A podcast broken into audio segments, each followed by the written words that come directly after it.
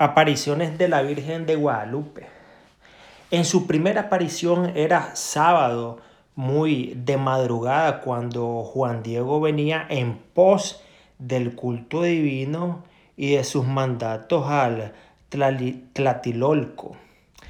Al llegar junto al cerrito llamado Tepeyat, amanecía y oyó cantar arriba del cerro.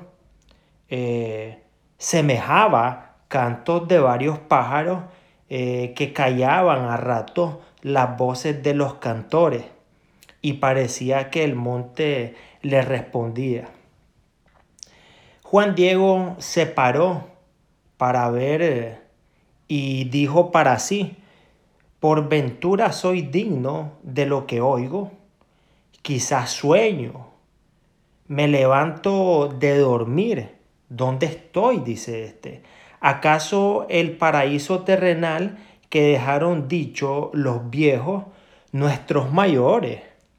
¿Acaso ya en el cielo este se hacía múltiples preguntas? Entonces estaba viendo hacia el oriente, arriba del cerrillo, de donde procedía el precioso canto celestial.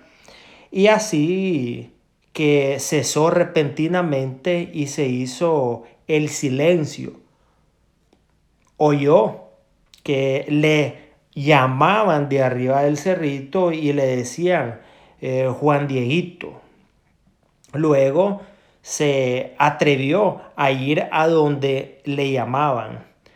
No se, sobre, no se sobresaltó un punto, al contrario, muy contento fue subiendo al cerrillo a ver de dónde le llamaban. Cuando llegó a la cumbre, vio a una señora que estaba ahí de pie y que le dijo que se acercara. Llegando a su presencia, se maravilló mucho de su sobrehumana grandeza. Su vestidura era radiante como el sol. El risco en que posaba su planta flechado por los resplandores, semejaba una ajorca de piedras preciosas y relumbraba la tierra como el arco iris. Los mezquites nopales y otras diferentes hierbecillas que ahí se suelen dar parecían de esmeralda, su follaje finas turquesas, eh, y sus ramas y espinas brillaban como el oro. Se inclinó delante de ella y oyó su palabra, muy suave y cortés, cual de quien atrae y estima mucho. Ella dijo, Juanito, el más pequeño de mis hijos, ¿dónde vas? Le hace una pregunta a la que él respondió, Señora y niña mía, tengo que llegar a tu casa de México, Tlatilolco, a seguir las cosas divinas que nos dan y enseñan nuestros sacerdotes delegados de nuestro Señor.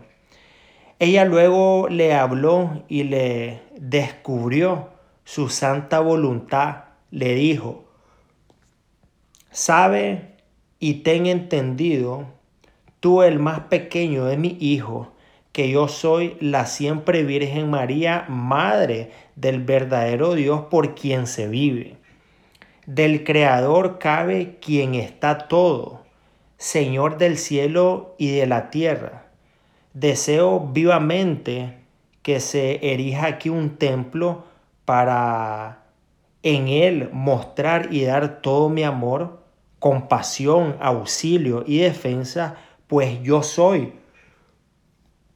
vuestra piadosa madre y a ti y a todos vosotros juntos los moradores de esta tierra y a los demás amadores míos que me invoquen y en mí confíen, oír ahí sus lamentos y remediar todas sus miserias penas y dolores, y para realizar lo que mi clemencia pretende, ve al palacio del obispo de México y le dirá como yo te envío a manifestarle lo que deseo.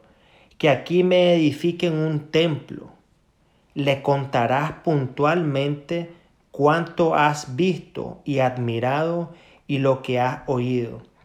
Ten por seguro que te lo agradeceré bien y lo pagaré, porque te haré feliz y merecerás mucho que yo recompense el trabajo y fatiga con que vas a procurar lo que te encomiendo.